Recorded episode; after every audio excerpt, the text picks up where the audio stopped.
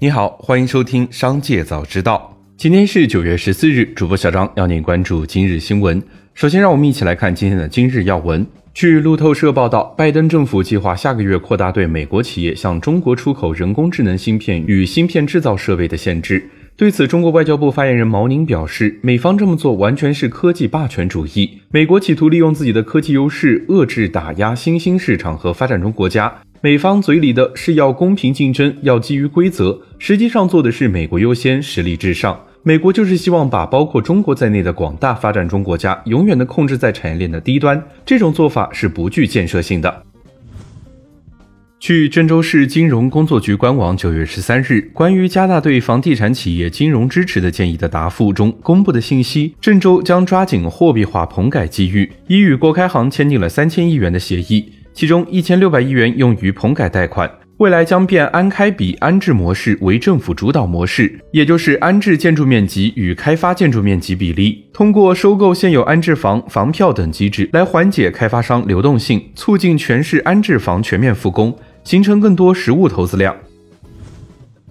近日，有多位每日优先储值用户表示，自己在 App 中的余额已被清空。对此，每日优先回应称，系统服务器出现一些故障，目前工作人员正在全力恢复中。七月二十七日，每日优先主营前置仓业务已经在全国范围内关停，随后带有次日达标签的商品也在北京、天津、上海等地显示在当前地址下无货。而且目前每日优先 App 中的次日达商品信息也已经消失，所有品类下均显示无货。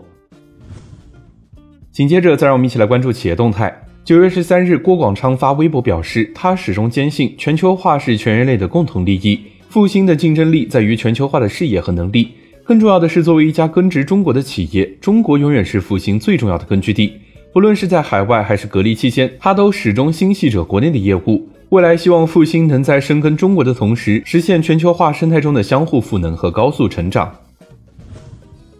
近日有市场消息称，北京市管企业收到北京国资委通知，要求梳理与复星集团的合作情况，并研判相关合作风险，形成书面报告。对此，复星集团早前回应称，这一调研是北京市国资委系统的一项日常信息搜集工作。九月十三日，复星集团方面已经与北京国资委进行了会面。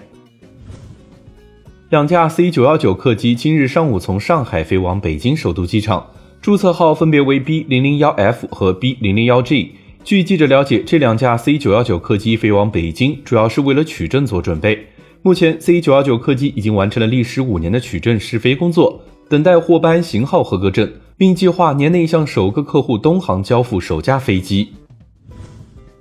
九月十日，杭州萧山用户在顺丰同城急送寄送二十克黄金，并进行了保价，保价金额八千元。不料两小时后，快递员打电话说黄金丢了。顺丰官方客服表示，确实是快递员丢失，会有赔付的。但九月十一日，顺丰官方客服工作人员表示愿意赔付两千元，用户当即表示不接受，并质疑数额的合理性。客服工作人员回答不上来，只表示会向理赔部门进一步反馈。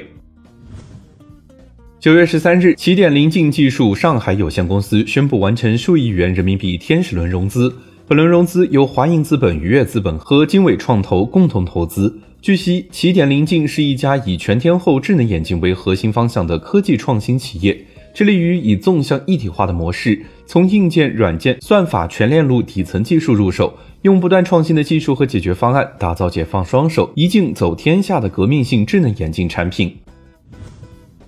紧接着，再让我们一起来关注产业消息。二零一六年三月，有人撰文提到，中国佛教协会在研究报告中指明了，在中国目前现存的三万二千六百座寺庙中，汉传佛教商业化比较严重，但是整体形势近百分之八十的寺庙没有被商业化。换句话说，中国有百分之二十以上的寺庙都被商业化了，总数量在六千五百座以上。经查，中国佛教协会从未发布过类似报告或统计数据。相关作者已于近日公开发表致歉声明。承认该数据和资讯引用查无出处，并向中国佛教协会诚恳致歉。